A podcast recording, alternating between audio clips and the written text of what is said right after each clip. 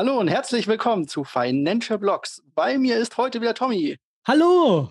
Und ich bin Alex. Tommy zurück aus dem Urlaub. Jetzt könnte ich dich natürlich über Sachen in deinem Urlaub fragen, aber damit langweile ich die Leute, glaube ich, inzwischen so oft, wie du irgendwo Urlaub machst. ja, da vor allem in der Sommerphase ist es immer so eine Sache bei mir, ja. Also werde ich dich nicht über Sachen von Urlaub fragen, sondern äh, ich bin ja frischer Vater und habe deswegen auch mal so ein paar Nächte lang Zeit oder so ein paar Stunden lang Zeit, mir irgendwas zu überlegen oder irgendwas anzugucken, während ich irgendwas in der Gegend rumschaukel oder auf irgendwas warte sozusagen. Und da bin ich auf den Held der Steine gekommen und auf Lego. Mhm. Und habe mir jetzt so ziemlich alle, weiß ich nicht, hunderten von Videos von dem Herrn, glaube ich, schon angeguckt, der letzten x Jahre. und ich habe so viel Bock auf Lego. Und dann habe ich mir natürlich gedacht, ja, da habe ich mir natürlich gedacht, wir könnten doch eine Lego-Blockchain bauen. Dann ist mir aufgefallen, verflucht. Das wäre eine Idee. Ja, eine Lego-Blockchain, wie soll die dann aussehen? Also man, man äh, bekommt tokengebundene Lego-Teile oder wie stellst du dir das Nein, vor? ich dachte eigentlich so in echt. Also man könnte ja, es gibt ja dieses Referenzprogramm bei Lego, dass man irgendwelche Sachen einreichen kann und die ja. das dann bauen oder irgendwie sowas. So Lego Architekt oder irgendwie sowas. Mhm. Und dann habe ich mir gedacht, da könnte man doch ein Modell einer Blockchain einreichen. Das wäre doch lustig. Ich meine, das ist doch das perfekte Lego-Teil. Auf jeden Fall. Ist dann nur die Frage, wie das dann aussehen wird. Es wird aneinander gekettete Blöcke, die ja. mit Zahlen versehen sind. Ja, und, der, und dann kann man sie aufmachen und in der Mitte gibt es dann zum Beispiel einen Bitcoin-Block und einen Ethereum-Block und einen Scam-Block und so weiter. Ein Scam-Block, der kommt damit häufiger vor, glaube ich. Der kommt häufiger vor, das stimmt natürlich. Ach ja. Na gut. Ab, aber also, klingt auf jeden Fall nach einer äh, lustigen Idee, kannst du ja mal einreichen. Vielleicht wird das ja was. Und dann kannst du sagen, ey, ich habe ein Lego-Produkt mit losgetreten. Verflucht, warum habe ich das dann nur live im Podcast angesprochen? Äh, wir gehen direkt einfach in die News rein.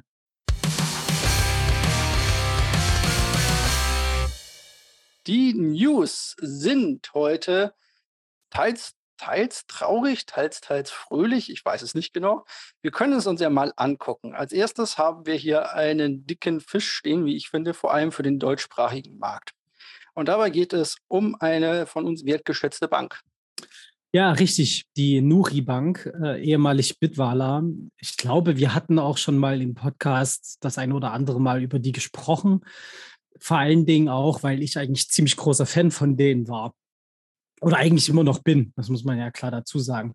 Problem ist bei dieser Berliner Bank, äh, die mit zur Solaris Group gehört, dass die jetzt Insolvenz angemeldet haben. Das ist natürlich extrem ärgerlich für alle Leute, die dort ihr Geld liegen haben, beziehungsweise auch eben in diesen Vaults da ihr Geld eingezahlt haben. Da gab es immer diese 4% auf Bitcoin, direkt in Bitcoin ausgezahlt pro Jahr. Das war immer eine ganz gute Sache. Und ich glaube, da hat dann das Ganze auch richtig erst ins Rollen geraten, also durch diese, durch diese ähm, Prozente, die man da bekommen hat, weil nämlich dahinter hing ja Celsius. In dem Zusammenhang hatten wir, glaube ich, schon mal drüber gesprochen. Nicht also, einmal. Ja, genau. Ähm, und genau, also man konnte dort Geld anlegen. Äh, das wurde direkt an Celsius übertragen und wer unserem Podcast folgt, weiß, dass Celsius ja nun durch Terra und so weiter ziemlich in die Probleme gekommen ist, da auch Insolvenz angemeldet hat. Naja, und jetzt hat sich das halt weitergetragen bis zur Nuri Bank. Und das ist wirklich schwierig, weil aus meiner Sicht waren die so die Vorreiter, um das Ganze auch legitim zu machen für den breiten Markt. Also es war eine richtig anerkannte Bank mit Lizenz und allem drum und dran. Und naja, jetzt verabschieden die sich. Was das jetzt noch für Folgen haben wird, werden wir erst mal sehen. Die haben jetzt zugesichert in einer Rundmail, die alle Kunden von denen bekommen haben, dass das Geld äh, noch sicher ist. Ähm, das liegt jetzt alles noch in der Verwaltung von Solaris. Die haben da auch noch mal klar gemacht, dass ihr Hauptaugenmerk oder ihr Haupt äh, Arbeitsumfeld die App war und die ganze, das ganze Frontend dafür, die ganzen Verwaltungstätigkeiten, aber eben in der Solaris Group oder in der Solaris AG äh, hing. Und das soll jetzt über einen Insolvenzverwalter alles noch gerettet werden. Also ich hoffe, dass da auch die Leute immer noch auf ihre Sachen zugreifen können. Also wenn man da normal Euro auf dem Konto hat, kann man die jetzt auch äh, immer noch runterziehen. Bloß bei den Walls kommt man halt nicht ran, weil die eigentlich bei Celsius liegen. Ich habe das gleich ausprobiert, weil ich hatte ja auch äh, ein paar Bitcoin, also Teile von Bitcoin ähm, dort drin liegen. Die kriegt man immer noch nicht raus. Ich hoffe, dass sich das jetzt klärt. Die sind da aber ganz schön hinterher und der Insolvenzverwalter hat da auch schon Zusicherungen gemacht, dass das Kundenwohl an erster Stelle steht. So, schauen wir mal, ob die sich auch dran halten und alle Leute ihr Geld wieder zurückbekommen. Genau, ich glaube, dass es so ist, dass man an die Bitcoin in den Vaults nicht drankommt, weil die aber eigentlich da liegen müssten. Ich glaube, wenn die einfach auf den Wallets liegen würden, man hat ja seine eigenen Keys, glaube ich, bekommen, dann sollte das noch möglich sein, die da runterzuholen. Genau, genau. Also, da kommen die nicht ran. Genau, also die normalen, die normalen Wallets sind äh, ganz einfach zugänglich, genauso wie ein normales Bankkonto, wenn man da Euro drauf liegen hatte. Aber diese Wallets, wo, weswegen das für viele gerade interessant war, da ist es halt eben die Schwierigkeit, aber wurde jetzt auch nochmal betont, dass da halt eben sich drum gekümmert wird. Ja, also ansonsten greift halt bei viel Geld das deutsche Einlagen oder das europäische Einlagengesetz, nee, das deutsche genau. Einlagengesetz ist es da bis 100.000 sind die äh, abgesichert durch allerspätestens den deutschen Staat oder vorher halt durch irgendwelche Fonds und so weiter. Ja. Ähm, jetzt ist die Bank halt nicht so groß, dass dieses Thema relevant ist oder sonstiges. Und die Solaris Bank ist ja eine große äh, spanische Bank, die da dahinter steckt, wenn ich mich recht erinnere. Ja, genau. Es ist eine riesengroße Gruppe. Auch die haben ja ganz viele kleine Banken unter sich, genauso wie halt Muri. Ja. Da denke ich schon, dass da auf jeden Fall was von denen kommen wird. Wie es halt bei dem Wort aussieht, ist noch ein anderes Thema. Das ist natürlich alles unschön. Ähm, und wir werden sehen, wie sich das weiterentwickelt. Wir werden euch auf jeden Fall auf dem Laufenden halten. Es war halt in, gerade auch unter vielen Bitcoinern eine sehr schöne Einstiegsgelegenheit, die auch oft empfohlen wurde, auch von einschlägigen Bitcoinern, wenn halt die Leute gesagt haben, hey, ich würde gerne ein paar Bitcoin kaufen, wo kann ich das denn am einfachsten machen? Und da war das quasi eine der Sachen mit, ja. die man da drin hatte. Und die und bekannte, ja, genau. haben sich natürlich auch gut angehört bekannte YouTuber, wie ja zum Beispiel auch der Blogtrainer und sowas, die haben ja auch da für Werbung gemacht. Also das ist schon immer, vor allem im deutschsprachigen Raum, ein ziemliches Thema gewesen. Ein Thema könnte auch an der US-Börse Coinbase sein. Denn Coinbase verzeichnet mal eben einen Riesenverlust, kann man das so nennen, einen Megaverlust, 1,1 Milliarden US-Dollar. Man hatte, glaube ich, erwartet oder die US-Börsen haben erwartet, dass ein Gewinn von 2 US-Dollar pro Aktie rausgekommen wird. Jetzt nagelt mich nicht drauf fest und verloren und rausgekommen ist ein Verlust von 4 US-Dollar pro Aktie. Ich glaube, das war historisch. Soweit lag man, glaube ich, noch nie daneben. Ja. Ähm, jetzt ist Coinbase die, ja nicht die größte Börse, aber eine der größten Börsen in den USA vor allem, muss man dazu sagen. Und vor allem eigentlich für ihren Over-the-Counter-Handel, also ähm, Geschäfte, die nicht an der, die nicht öffentlich an der Börse quasi über das Buch stattfinden, sondern die halt zwischen zwei Parteien ausgemacht werden, ähm, äh, betrieben werden quasi. Also wenn jemand halt eine Milliarde in Bitcoin kauft, der geht nicht an die Börse und sagt, hier, ich würde gerne eine Spot-Order aufmachen, sondern der kauft die meistens halt von irgendeinem anderen Wahl quasi direkt ab. Und ja. dann einigt man sich auf einen Preis und dann geht es da quasi als Mittelsmann über Coinbase. Die bringen dann die Leute quasi direkt mit zueinander. Äh, nur falls man halt wissen möchte, warum Coinbase eigentlich überhaupt noch da ist und so groß ist. Jetzt ist die Frage die ganze Zeit über, Sie haben auch Entlassungen, darüber habe ich auch schon berichtet, haben wir auch schon berichtet. Jetzt ist die Frage natürlich, wie geht es mit Coinbase weiter? Auch hier, also riesige Milliardenverluste, Entlassungen, ich glaube ein Drittel der Beschäftigten wurden entlassen. Mhm. Und es sieht auch ansonsten nicht ganz so gut aus, wenn man sich das Ganze anschaut. Also auch die Nutzerzahlen und so weiter sind eingebrochen, das Handelsvolumen und so weiter, 30 Prozent. Kryptowinter halt quasi. Ja. Glaubst du, man hat sich bei Coinbase einfach verhoben mit Werbemaßnahmen und dem Druck im Markt? Also, ich weiß es nicht genau. Ich kann mir das auch schwer vorstellen, dass, dass da einfach ähm, Geld rausgeblasen wurde, was die nicht hatten. Ich, ähm, ich schätze mal vor allen Dingen eben der Aktiengang, also der Börsengang von denen war nicht die schlauste Idee, die sie machen konnten. Dadurch haben sie halt immer den Druck durch den Aktienmarkt dahinter. Das kann natürlich halt nochmal viele Probleme ausgelöst haben. Aber was ich dann ja auch eben ganz interessant fand, waren die Diskussionen in einzelnen Gruppen, die dann so, ah, hier Coinbase hat Probleme, wie sieht denn das da bei Binance aus oder anderen Börsen, die ja zum Beispiel Binance viel unproblematischer dastehen, die halt eben nicht in den letzten Monaten während des riesen Bullruns ähm, ihr Geld dafür benutzt haben, in Werbekampagnen reinzubuttern. Also ich glaube schon, dass es einen Teil dazu mit beigetragen hat, dass äh, Geld ausgegeben wurde, was man hätte lieber in die Basics stecken sollen. Aber ich kann mir halt auch vorstellen, dass der, der Schwung nach oben im nächsten Bullrun dann wieder krass auf die Zahlen aus, sich auswirkt und dann eben auch die Aktie wieder nach oben katapultiert. Aber werden wir sehen. Also ich meine, die haben jetzt äh, im, im Gegensatz zum ersten Quartal ja schon 31 Prozent weniger Umsatz gemacht, was auch schon eine Riesenansage ist. Selbst, also das erste Quartal war ja auch schon nicht so gut bei denen. Und naja, also ähm, müssen wir gucken und abwarten. Ich hoffe, dass es nicht noch weitere große, größere Probleme bei denen gibt, die sich jetzt langsam ein bisschen fangen. Aber wissen können wir es natürlich nicht. Ja.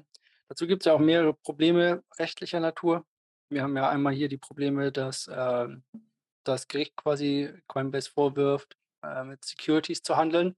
Dann haben wir den Insiderhandel, der mehreren Benutzern dort vorgeworfen wurde wie ich auch schon oder wie wir auch schon drüber berichtet haben.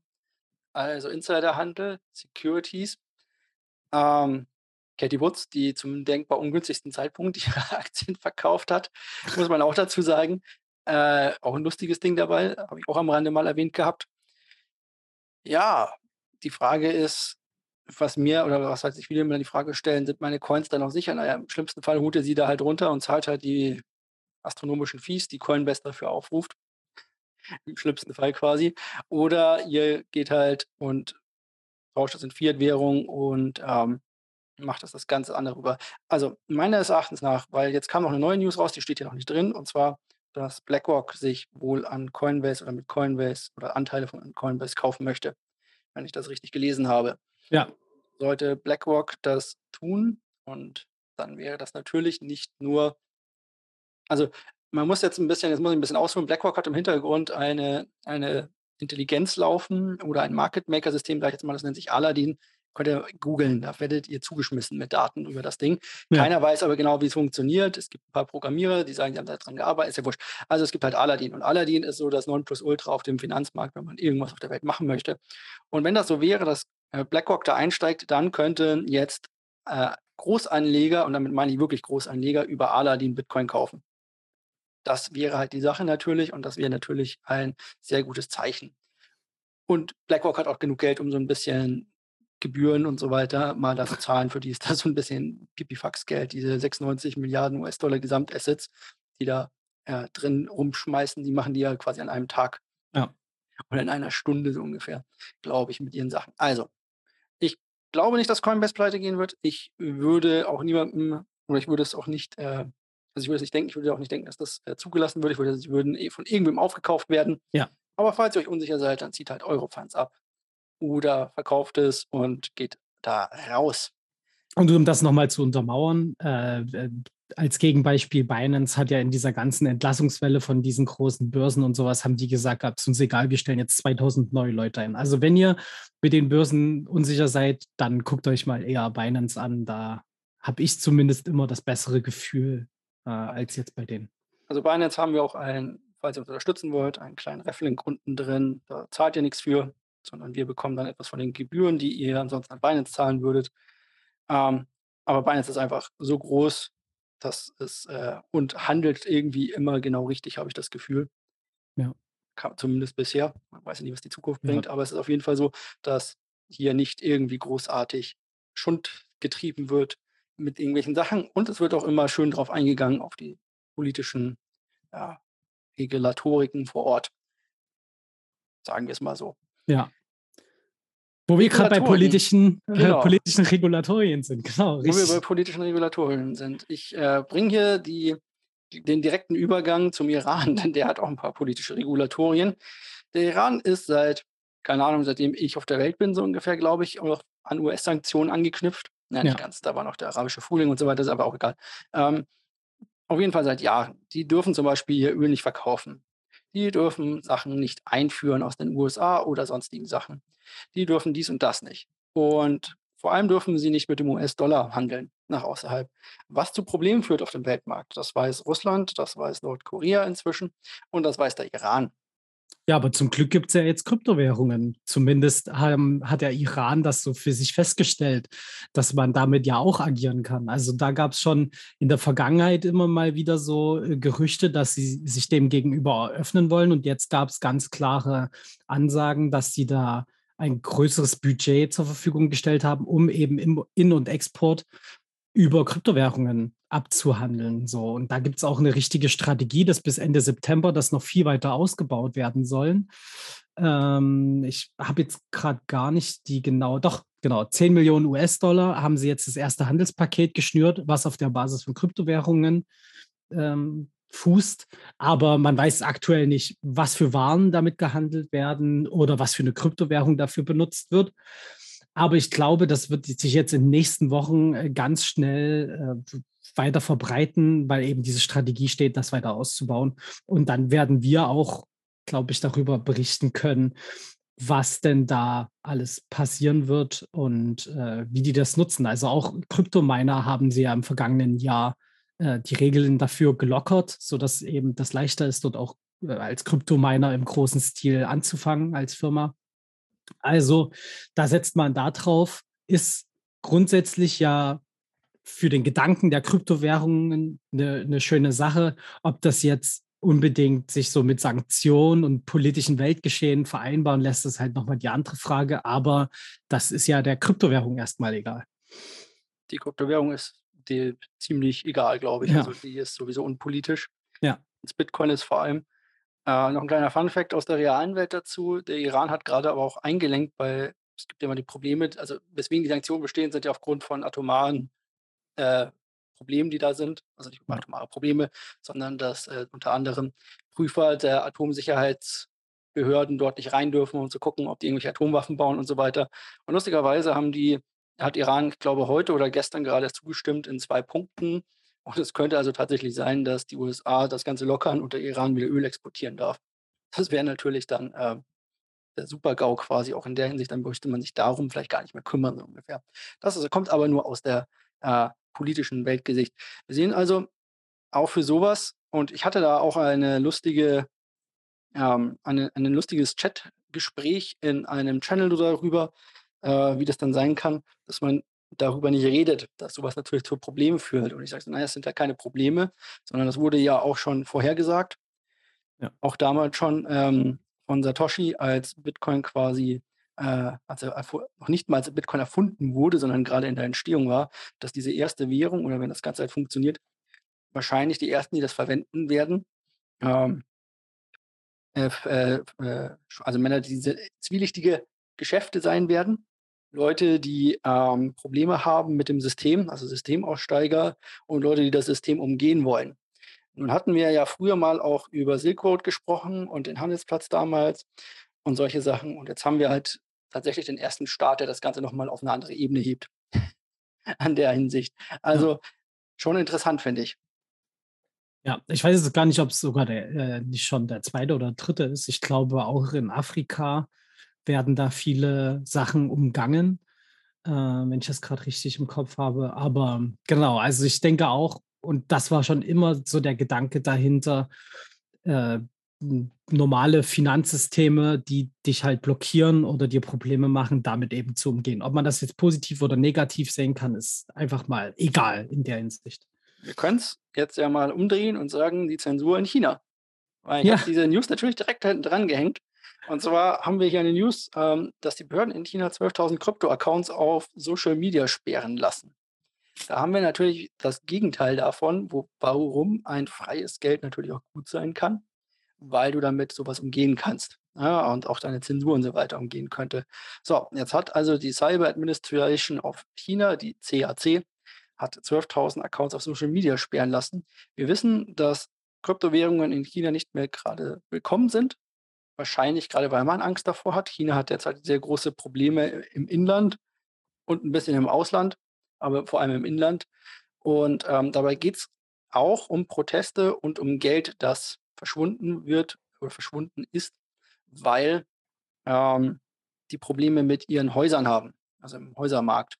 wie damals in den USA, nur noch viel extremer. Dort wurde viel, viel, viel auf Pump ge, äh, gebaut und das steht alles leer und keiner weiß, wer da jemals einziehen soll und so weiter.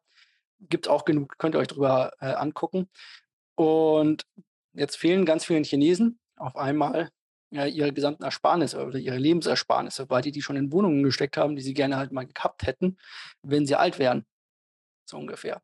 Ja, und zusätzlich kommen ja auch noch ja, zusätzlich kommen ja auch noch die Probleme dazu, ähm, was in den vergangenen Wochen immer mal wieder hochgekommen ist, dass es halt in manchen Regionen keine Auszahlungen mehr von Banken gibt. Genau, so. das ist das, der Grund. Das, ist, das, äh, das zieht da alles mit rein. Also klar, man muss hier ganz genau aufpassen, was für Informationen da man bekommt, weil jeder, der sich mal ansatzweise mit China beschäftigt hat, weiß, dass alle Informationen, die aus China herauskommen, entweder stark kontrolliert sind oder nicht existent. Das heißt eben, äh, kann natürlich auch hm, reine Propaganda sein von bestimmten Sachen, aber eben sein, ja. die, die äh, Zeichen deuten schon darauf hin, dass es da eben vor allen Dingen für die Bevölkerung ziemliche Probleme gibt, vor allen Dingen im ländlichen Raum, das muss man klar sagen, wo die, ähm, die Chinesen sowieso schon seit Jahren Probleme haben, auch ihre wirtschaftliche wirtschaftlichen Teil dazu beizutragen. So. Und das wird jetzt noch alles schlimmer. Zumindest laut den Informationen, die wir so haben. Müssen wir, also ich hoffe für die Leute dort, dass sich das alles ein bisschen bessert, so, aber eben, das ist jetzt nochmal ein Zeichen von der Regierung, dass man ganz bewusst gegen Kryptowährungen vorgeht. Okay, sie sagen da auch viel dazu, dass da ganz viele Scam-Seiten dabei waren und ähm, teilweise irgendwelche Seiten irgendwelche Renditen versprochen haben, die auf jeden Fall nicht einzuhalten sind. Also falsche Werbung, wo man in Europa schon stärker, stärker reguliert ist. Aber was ich da auch interessant fand, war, dass dann die sozialen Netzwerke Weibo und Baidu, äh, die in China äh, viel populärer sind als alles andere, dort selbst von sich aus auch äh, haufenweise Beiträge gelöscht haben, jetzt durch diese Ansage. Also es gibt so Zahlen um die 51.000 Stück, die da in kurzer Zeit äh, weggefallen sind.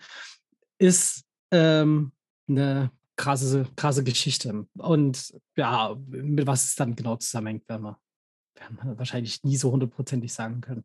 Wahrscheinlich nicht, außer wir hören irgendwann das äh, nichts mehr oder wir hören irgendwann nichts mehr da drüben so ungefähr. Ja. ja. Ja, nichts mehr hören, kann man nicht sagen, von Curve Finance. Wir waren immer mal wieder, oder ich hatte auch immer wieder meinen Blick auf Curve Finance. Kurzer Hintergrund, warum wir darüber sprechen. Curve Finance ist, glaube ich, die fünftgrößte DeFi-Plattform auf Ethereum. Und was hat Curve Finance denn für Probleme? Ja, na, die haben mal einen Hijack, äh, wie so schön gesagt wird, äh, erlebt. Also da hat jemand die curve.fi-Seite, was die offizielle ähm, Seite von denen ist, äh, übernommen. So und hat gesagt gehabt, hier, wir stellen jetzt den Server und die Internetseite dafür. Wir haben die gleiche Adresse und alle, jeder, der auf curve.fi geht, kommt dann auf einmal auf einem anderen Server heraus, wo natürlich jetzt nicht so die freundlichen Leute auf einen warten und versuchen, das Geld abzugrasen, was die Leute dort eigentlich einzahlen oder rausziehen wollten. Und äh, das ist eine extrem schwerwiegende Sache. Also jeder, der sich ein bisschen mit IT-Security auskennt und sich damit beschäftigt hat, der hm, fragt sich, wie sowas passieren kann. Also da müssen mal wieder irgendwelche Sachen ausgelaufen sein, wo sich Leute dann nicht rechtzeitig drum gekümmert haben. Das ist äh, gar nicht so einfach zu machen, so einen, so einen Namen von der Seite zu übernehmen. High-Level-Domain vor allem. Genau, genau. Also es ist jetzt auch halt keine kleine Seite von irgendeinem Billo-Projekt, sondern halt wirklich ein großes Ding. Aber hatten wir auch schon im Podcast ähm, ab und zu mal, dass solche Sachen passieren und jetzt halt bei Curve, die wirklich einen Namen haben in, der, in dem Bereich. Und das ist schon, schon eine harte Sache. Das ist eine harte Sache. Genauso wie die US-Inflationsdaten. oh, die Kurve gerade noch bekommen. Die US-Inflationsdaten sind heute gemeldet. Wir nehmen heute mal ein bisschen später auf am Mittwoch. Deswegen haben wir auch die US-Inflationsdaten. Und für jeden, der äh, auf sein Portfolio guckt, wird sich freuen. Juhu, da ging es mal ein gutes Stück nach oben gerade eben. Die US-Inflationsdaten. 8,5 Prozent wurden gemeldet für den letzten Monat. Erwartet wurden 8,7 und im Monat davor waren es 9,1. Das bedeutet, die US-Inflation hat ihren Peak vielleicht schon überstanden und ist zumindest langsam am Fallen. Von 8,7 auf 8,5 ist jetzt nicht so viel, aber es geht auf jeden Fall bergab. Die Kernrate, das ist das Wichtige hierbei, ist auch noch gleich geblieben, bedeutet also ähm, minus Lebensmittel, minus Energieträger. Ähm, warum man da von einer Kernrate spricht, ist mir immer noch fraglich, weil für mich eigentlich Lebensmittel und Energie das Wichtigste wäre, da in den Kern reingehört, aber ist egal. Auf jeden Fall, die Sachen sind, ähm, sind wichtiger für die Wirtschaft quasi, sowas wie Kleidung und so ein Schmarrn. Ähm, darum 8,5 Prozent, das hat einen ordentlichen Schub gegeben. Ja, aber und das, also das, ist ja in der Hinsicht ganz gut zu sehen, dass dann ein bisschen die, die Politik, die Maßnahmen, die man dort betrieben hat mit Leitzinserhöhungen und was weiß ich nicht alles, äh, schon scheinbar zu wirken scheinen. Und das genau. ist ja erstmal eine gute Sache. Es ist halt jetzt die Frage, inwieweit dann diese Zinspolitik noch weiter verfolgt wird. Ich weiß nicht, wie du dazu stehst. Ich glaube jetzt nicht, dass jetzt dann, oh, jetzt sind wir ein paar Prozentpunkte weniger als geplant. Jetzt kurbeln wir alles die Gelddruckmaschine wieder an. Äh, das denke ich nicht. Das wird noch ein bisschen dauern. Vor allen Dingen, ich glaube auch, weil da klare Vorgaben ähm, gewesen sind, das mhm. bis Ende des Jahres noch weiter äh, anzuheben, den Leitzins. Ja, es Und war nicht mehr, genau, es war nicht mehr so viel, die die Fed anheben wollte, aber ähm, nochmal ganz kurz zurück, warum ist sowas gut oder warum kann man damit Inflation bekämpfen? Im Prinzip äh, nimmt die FED die Möglichkeit, Geld zu nehmen und auch Geld zu erschaffen aus dem Markt raus. Dadurch preist zu, zu, die Zukunft quasi oder die Märkte die Zukunft ein und sagen, naja gut, wenn weniger Geld zur Verfügung steht, dann wird weniger gekauft, dann wird weniger umgesetzt. Dadurch brauchen wir zum Beispiel weniger Öl, weniger Verschiffung und so weiter. Und dadurch fallen die Preise dafür, weil weniger Nachfrage entsteht. Das ist die Voraussetzung. Und dadurch ja. sinkt natürlich die Inflation, weil die Preise nicht mehr hochgehen weil weniger Nachfrage besteht. Ähm, nur mal ganz kurz, falls dieser Zusammenhang, der ist jetzt ganz einfach runter erklärt gewesen, ähm, ist natürlich ein bisschen komplexer, aber damit dass man das Ganze versteht. So, und jetzt sind wir ein paar Prozent weiter runter. Die US-Notenbank hat 2% als Ziel. 2% als Ziel der Inflation pro Jahr. Wir sind bei 8,5. Ich glaube, also Luft. Ja, da ist noch ein bisschen Luft nach unten. Ähm, ich glaube, wir fallen, also ich denke nicht, dass wir jetzt gar keine Zinserhöhung bekommen. Wir bekommen, jetzt ist halt die Frage, man hat sich schon überlegt, ob jetzt vielleicht ein Prozent kommt, je nachdem, wie es halt läuft. Also 100 Basispunkte hoch. Vielleicht bleiben wir einfach bei den 75 Basispunkten, also 0,75. Die waren vom Markt erwartet worden und eingepreist. Jetzt könnte man natürlich denken, dass es vielleicht mit 0,5 weitergehen könnte. Ich glaube aber, dass hier die Fed noch mal ein bisschen starke Hand zeigen wird und sagen wird, Jungs, wir sind gerade erst bei 8,5. Wir sind noch nicht an der, äh, am Ende angekommen. Wir machen jetzt erst mal 75 und dann schauen wir mal, wie es im nächsten Monat ausschaut, so ungefähr. Da auch der US-Arbeitsmarkt sehr stabil noch ist. Also ja. es ist, ähm, die Fed befindet sich hier quasi im Dilemma, dass sie sagt, wir wollten eigentlich äh, die komplette Konjunktur einmal kurz abwürgen, nein, nicht ganz abwürgen, aber zumindest runterdrosseln. Und das hat sie nur bedingt geschafft eigentlich, muss man ja dazu sagen. Denn die ja. Lohninflation gibt es ja immer noch. Ja, und man muss dann auch ähm, schauen, wie dann eben der normale Prozess, also in der Vergangenheit immer bei sowas war. Also die Arbeitslosenzahlen steigen ja meistens mit solchen Themen auch immer hoch.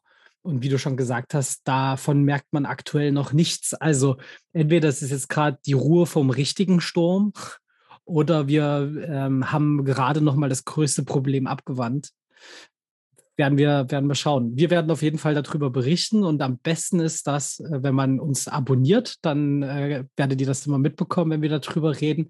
Und sogar noch besser ist es für uns, wenn ihr uns sogar gut bewertet. Also so fünf Sterne bei Spotify würden wir super gerne sehen. Das hast du richtig gesagt. Und Sterne sehen wir auch, wenn wir jetzt kurz in den Markt reingucken. Das war zwar schon ein Marktthema, aber wir gucken noch mal ganz kurz rein und schauen uns an, was denn genauer passiert ist.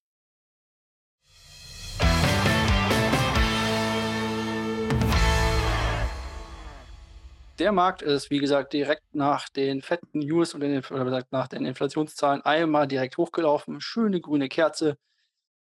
Bitcoin 3,3 Prozent in den letzten 24 Stunden, circa 1,94 in den letzten sieben Tagen.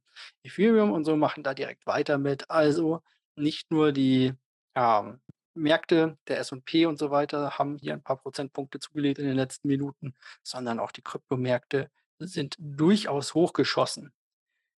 Ich habe jetzt hier einen Coin und ich weiß immer noch nicht, ob ich dem Ganzen glauben kann, weil äh, als Gewinner der Woche, weil ich habe hier Flow drin stehen mit Ja, 53 Prozent, habe also knapp auch. 54 Prozent.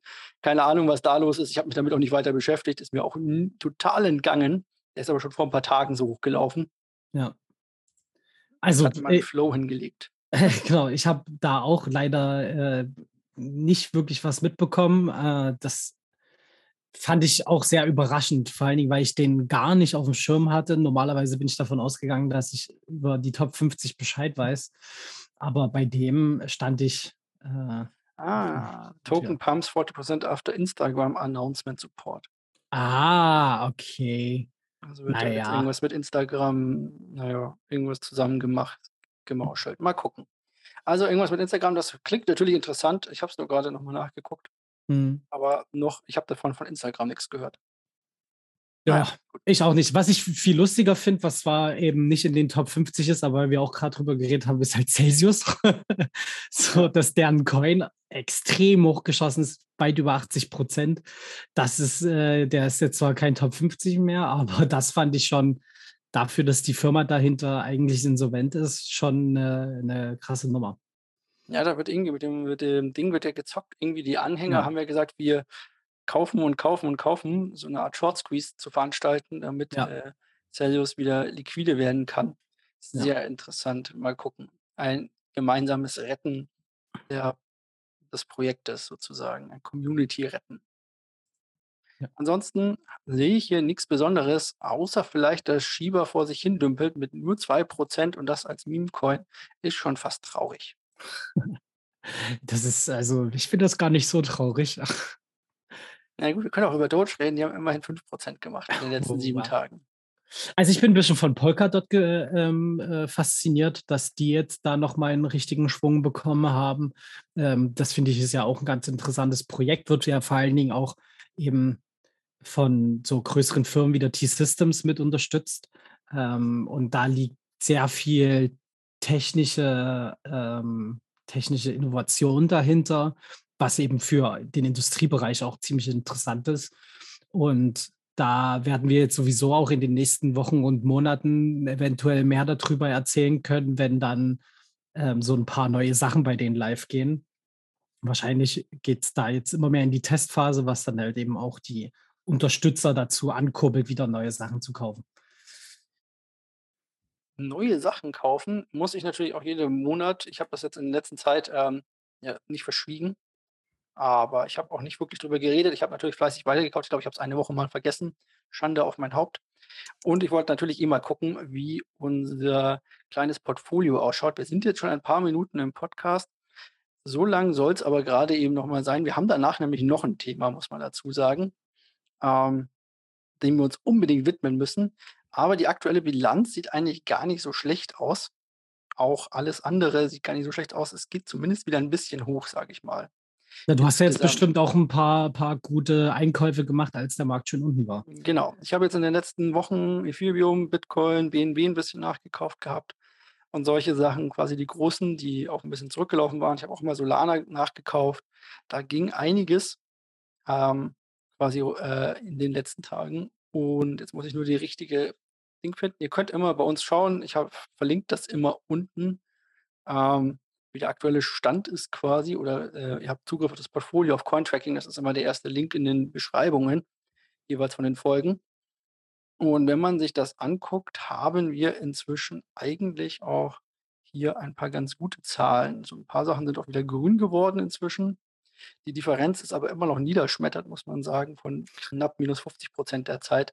Was aber natürlich auch an sowas liegt wie dem Luna-Ausfall. Hm. Oder auch, dass so Spitzenperformer wie Harmony bei minus 89 Prozent derzeit stehen noch. Ja, und Harmony ist äh, wirklich, äh, macht mir sehr viele Bauchschmerzen, weil ich die Chain eigentlich ganz gut fand und ich dort auch in, in einem Projekt mit drin bin, die darauf äh, basieren. Und die hatten in letzter Zeit immer extrem viele Probleme, was äh, Performance anging. Und das merkt man leider immer noch so. Und das schreckt natürlich vor allen Dingen halt Investoren ab, wenn die merken, dass das Netzwerk gar nicht so richtig funktioniert. Da, warum sollte man dann die Coin kaufen? Genau. Ansonsten sieht es eigentlich ganz gut aus. Die meisten Coins sind auch so, ja, ich sag mal, ein Pump davon entfernt, wieder ins Plus zu kommen. Nur 30 Prozent Minus. Es läuft aber. Für die Woche habe ich mir jetzt natürlich vorgenommen, also ich hatte zum Beispiel relativ häufig hier FTT nachgekauft. Die sind jetzt Spitze mit nur noch minus 8 Prozent sozusagen und können da auch wieder hochschrauben. Ich hatte natürlich auch Bitcoin noch mit drin, die sind auch natürlich ganz gut hochgelaufen. Ähm, für die Woche habe ich mir gedacht, ich werde wahrscheinlich einfach, weil, warum nicht noch mal ein bisschen ADA nachkaufen. Das sieht eigentlich ganz gut aus, der Kurs. Da kann man auch mal rein investieren. ADA, es wird Cardano, weil wir noch nicht genug darüber geredet haben in den letzten Monaten. Wollen wir endlich den Bären loslassen?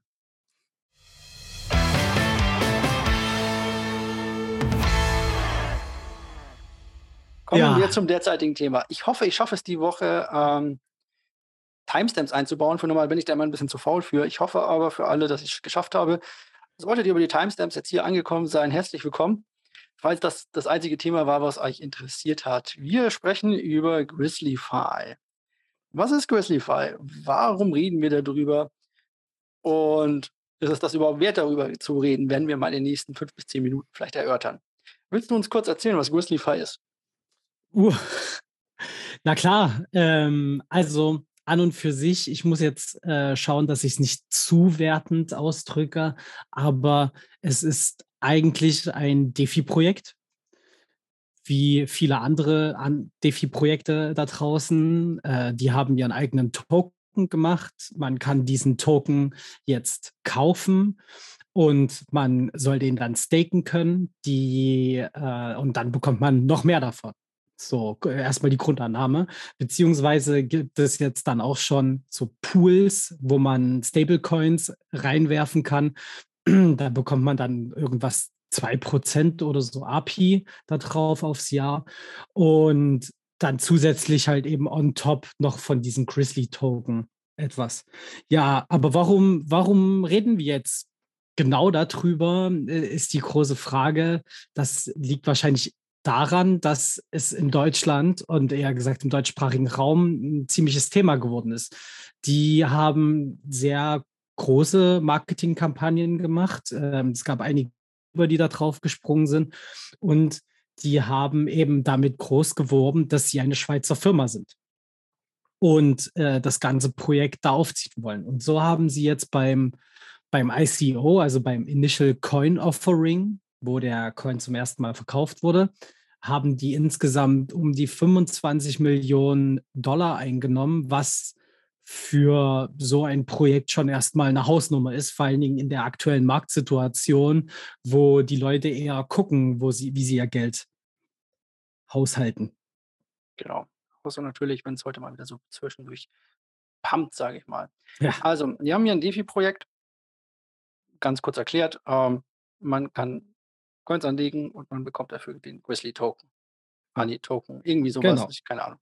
So, ähm, warum darüber jeder spricht, können wir auch ganz kurz sagen, weil jede Menge Marketing betrieben wurde. Jeder noch so kleiner deutsche YouTuber, der sich irgendwo Krypto auf die Nase geschrieben hat, bis auf vielleicht wir, hat darüber gesprochen ähm, und dafür Werbung gemacht, muss man ganz klar sagen, wie toll das Ganze doch ist und was das doch für eine tolle Idee ist und wie gut das Ganze doch funktioniert und so weiter.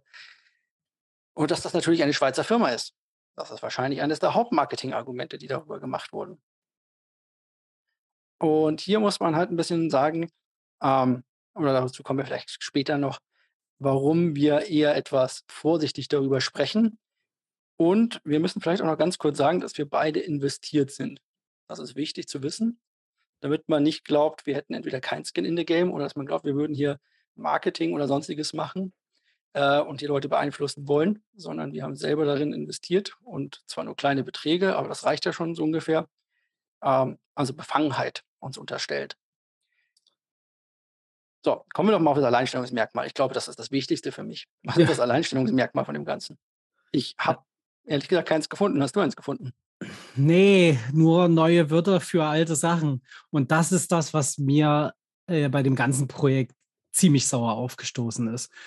Ähm, es wurde Großmarketing damit gemacht, ähm, dass, dass es zum Beispiel in einem Bärenmarkt, äh, dass da bei der Grizzly, ha, äh, dass, dass da trotzdem Renditen rausgeholt werden können und äh, man da total sicher Geld verdienen kann.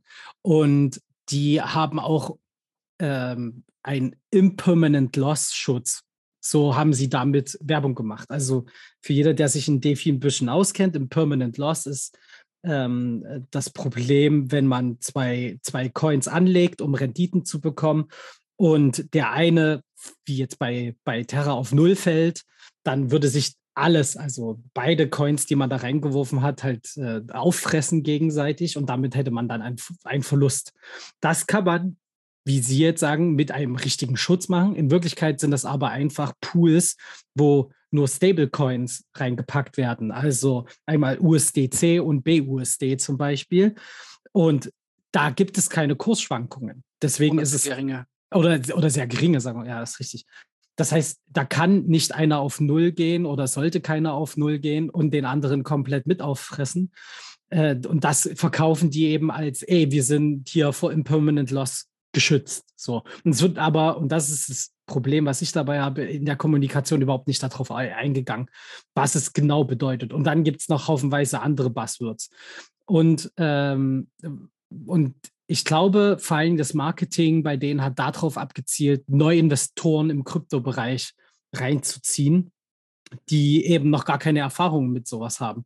Sie haben damit geworben, dass, ähm, dass jetzt das alles viel zugänglicher gemacht ist und das total leicht investiert werden kann und das genutzt werden kann. Es ist aber genau wie in jedem anderen DeFi-Projekt. Über dein Metamask verbindest du dich damit kannst dein Geld reinwerfen, bekommst Coins wieder raus. Fertig ist der Lack. So. Und, und das ist das, weswegen ich da Bauchschmerzen mit hatte. Ich persönlich bin vor allen Dingen halt damit rein investiert, weil halt ein Riesenhype dahinter war. Ähm, der, wie schon gesagt, 25 Millionen wurden eingesammelt. Ähm, das äh, ist viel und da kann man die Welle mitreiten. Das ist aus meiner Sicht genau das gleiche wie jemand, der bei Dogecoin oder Shiba äh, mitzocken will, wenn er weiß, oh, Musk hat gerade was getwittert. So ist es halt ähm, genau das gleiche aus meiner Position gewesen. So, ja. Jetzt müssen wir halt sagen, wir, es ist nicht das erste DeFi-Projekt, in dem wir beide investieren und von dem wir auch beide wissen. Ähm, es ist auch nicht das erste DeFi-Projekt, in dem irgendeiner mal von uns auf die Schnauze fällt, wegen ja. genau dem. Es gibt bei all diesen DeFi-Projekten ein Problem und dieses Problem hat bisher keiner gelöst und auch Christify nicht. Und zwar dieser Coin, den sie einem als Wert zurückschreiben, der hat nichts, warum ich ihn halten sollte. Es gibt keinen Nutzen dafür. Ich bekomme ihn, um mehr von ihm zu bekommen oder um ihn zu verkaufen. Und hier liegt das Problem bei. Irgendwann verkaufen die Leute, sobald sie ihren Einsatz gemacht haben oder meiner Erfahrung nach, sobald das Ding irgendwie mal so 5x gemacht hat, dann gehen die ersten großen Investoren raus und schmeißen das Geld quasi wieder weg. Ähm, oder schmeißen das halt quasi auf den Markt. So, und dann beginnt der große Verfall, dann kommt nochmal so ein kleiner Rebound und so weiter. Und dann geht das Ganze immer weiter runter. Und mir ist noch kein anderes Projekt unter die, äh, unter die Lupe, nee, die Lupe ist schlecht. Mir ist noch kein anderes Projekt aufgefallen, wo es halt nicht so wäre. Und es gibt große Projekte da draußen. Ich meine, wir haben Uni, die ähm, eigentlich dasselbe machen, wo es aber jetzt ein paar Incentives geben soll. Das wären die ersten, wo es dann das Halten dieses Coins tatsächlich Sinn macht, weil man da automatisch Rewards darüber generieren soll. Ähm, was natürlich cool ist. Das heißt, das wäre das Einzige, warum es sich lohnt, diesen Token zu halten. Wir haben Cake, nicht zu verwechseln mit Cake Defi oder irgendwie sowas. Wir haben Cake von Pancake Swap, der größten Chain, äh, der größten Dex auf der äh, auf Binance, äh, auf der Binance Smart Chain. Und dort ist auch, der Token hat halt wenig Sinn. Deswegen die Leute ihn halt dumpen. Du, du bekommst ihn, kannst nichts damit machen, außer ihn gegen Geld zu tauschen. Und was möchtest du haben? Geld. Ja, und also und dann muss man halt vor allen Dingen auch noch dazu sagen, selbst bei Pancake Swap ähm, oder Uniswap ist die, ähm, sind die Preise halt nach unten gerasselt, obwohl man den Coin wenigstens dafür nutzen kann, um andere Coins zu generieren. Also ich nehme zum Beispiel mein Cake, mein Cake äh, lege ich dort an und dann ähm, bekomme ich mit der Zeit ähm, irgendeinen anderen Coin, den ich haben will, bekomme ihn dadurch alleine durch das Halten. So, das ist, ist schon mal ein kleiner Anreiz, diesen Token weiter zu behalten. Das hat Grizzly gar nicht. Und die Möglichkeit auch, dass, dass es dahin geht, ähm, die Vorstellung hatten viele Projekte schon, wirklich sehr viele DeFi-Projekte schon. Da, da muss man aber halt einen Namen haben in der Branche und auch das technische Fundament. Und das hat halt Grizzly überhaupt nicht, weil die setzen auch nur auf PancakeSwap auf. Also das ist alles auf der Binance Smart Chain und die hauen ihre Pools bei PancakeSwap hin und machen ihr Frontend, also die hübsche Webseite dazu, wo man das dann ein- und auszahlen kann. Aber im Endeffekt setzen sie technisch zum größten Teil einfach nur auf PancakeSwap. Das heißt eben, dieser Anreiz kann gar nicht geschaffen werden. Ähm, und das ist auch nicht so einfach ähm, äh, hervorzurufen. So. Also im Prinzip, sagen wir, wie es so ist, ich erwarte folgenden Verlauf dieses Projektes und jetzt seid mir bitte nicht böse, alle da draußen. Ich sehe schon böse Kommentare irgendwo stehen. Ähm, der Token hypt hier am Anfang. Sie haben das mit dem ICO haben sie ganz gut gemacht, weil es bekommen nicht alle Leute alles auf einmal quasi, sondern sie ja. bekommen das über 30 Tage ausgezahlt. Irgendwann werden aber die Investoren genug Geld gemacht haben und dann wird das Zeug auf den, auf den Markt geschmissen und dann geht der große Abverkauf los. Dazu kommt halt die riesige Inflation, die dabei vorherrscht und das wird immer dasselbe sein. Ich ja, also. sehe hier, also außer mich überrascht das Entwicklerteam und gibt mir irgendeinen Grund, diesen Token länger zu halten, als zum Beispiel 5x gemacht zu haben.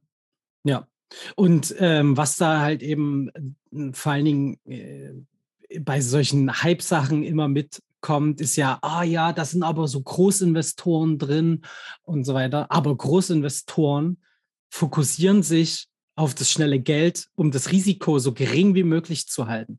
Das heißt eben, wenn die in kurzer Zeit ihr Geld ver-x-fachen, dann ziehen die das gleich wieder raus, weil die ganz genau wissen, nochmal ein paar X machen sie nicht und deswegen gehen sie sicher. Und man kann das ja alles nachvollziehen, wie viel Geld von Einzelpersonen dort rein investiert wurden. Und wenn jetzt die Top 10 Investoren sagen, okay, ich habe jetzt meine Gewinnspanne erreicht und jetzt ziehe ich alles raus, dann hat das, weil es halt noch ein relativ kleines Projekt ist, einen riesen Impact auf den ganzen Preis. Und das sehen leider die wenigsten Leute, dass das passieren wird. Aber das wird passieren. Das passiert bei jedem Projekt. Ist das so, dass eine Gewinnmitnahme vorhanden ist? Die, die Großinvestoren hoffen nicht darauf, dass es noch weiter steigt, sondern die sichern sich ihre Gewinne. Und die sagen nicht, ich bin hier für zehn Jahre drin. Genau, richtig. Das also ist vor allem nicht in so einem generischen Projekt wie XY. Also nur, ja. für, falls ihr uns nicht glaubt, dann guckt doch einfach mal nach. Ihr könnt auf PancakeSwap gehen, ihr könnt äh, auf Swap gehen, ihr könnt auf King DeFi gehen, ihr könnt auf, wie hieß das, Frozen Tundra ist schmal. Ist ja ähm, alles Mögliche. Genau, wir können ja, wir können ja unzählige auf, äh, Curve ist ja auch, wir können ja auf Curve, ihr könnt auf Uni gehen oder, äh, oder auf One Inch. Das ist alles genau dasselbe. Ja. Wobei diese ganzen Großen, die haben noch immer irgendeinen Tweak dahinter, weshalb deren Tokens ein bisschen überleben, zumindest. Ja. Aber diese ganzen kleinen, ich sehe es nicht. KuCoin. Ich sehe es auch nicht. Ich sehe es auch. KuCoin zum Beispiel auch. Die haben noch einen Chart zumindest für alle Coins. Das ist schon mal ganz cool, aber. Ja. Aber der Token selber ist auch Mist. Ja. Also und warum wir jetzt darüber reden, ist halt einfach, weil wir im deutschsprachigen Raum sehen, äh, sind und ähm, da mal ein bisschen Awareness schaffen wollen, dass es da zu Problemen kommen wird. Und wir sehen das halt leider in den Communities, dass, dass äh, Fragen, die in diese Richtung gehen, komplett weggewischt werden, ignoriert werden oder kleingeredet werden. Und ähm, sich nicht ernsthaft damit auseinandergesetzt wird. Und das sollte man einfach bei solchen Projekten machen. Klar, es kommt irgendwann der nächste Bullrun. Es das heißt aber noch lange nicht aktuell, dass der Bärenmarkt vorbei ist und wir nicht noch tiefere Preise sehen. Und wenn der Markt jetzt nochmal Bitcoin nochmal ähm, auf 17.000 Dollar oder so runterbricht zum Beispiel, dann trifft es halt eben genau diese Projekte richtig hart besonders weil hier eine extreme Korrelation ja zu BNB besteht. Es hat technische ja. Gründe. Und wenn BNB fällt, dann wird der ganze Kladderadatsch da auch richtig schön gen Süden wandern. Ja. Demnächst. Naja, ja, also scha schauen wir mal nach 30 Tagen, ähm, wenn dann alle Coins ausgezahlt sind, dann sind, also bin ich auf jeden Fall komplett raus, weil dann habe ich alle Coins wieder verkauft. Aber äh, ich glaube, äh, dann können wir noch mehr darüber urteilen, ob wir denn jetzt nur Theorien in den Raum gestellt haben oder ob die sich auch bewahrheiten. Genau. Sollte äh, jemand von der Grizzly-Bande sich gerne dazu äußern wollen und uns von einem besseren überzeugen wollen, ihr könnt uns gerne erreichen und äh, könnt ihr gerne mit uns darüber reden. Genau. Gerne auch hier direkt im Podcast. Genau, wir können das gerne direkt, falls ihr da was Besseres wisst. Wir werden sehen. Ich glaube, das war's. Wir haben extrem lange heute wieder. Mann, da bist du zurück und direkt so eine Arbeitswoche. Ja, natürlich. Also ich meine, ich habe die Videos und so und die äh, Aufnahmen ja in letzter Zeit gesehen, die waren immer sehr kurz und da habe ich gedacht, jetzt musst du mal wieder ein bisschen.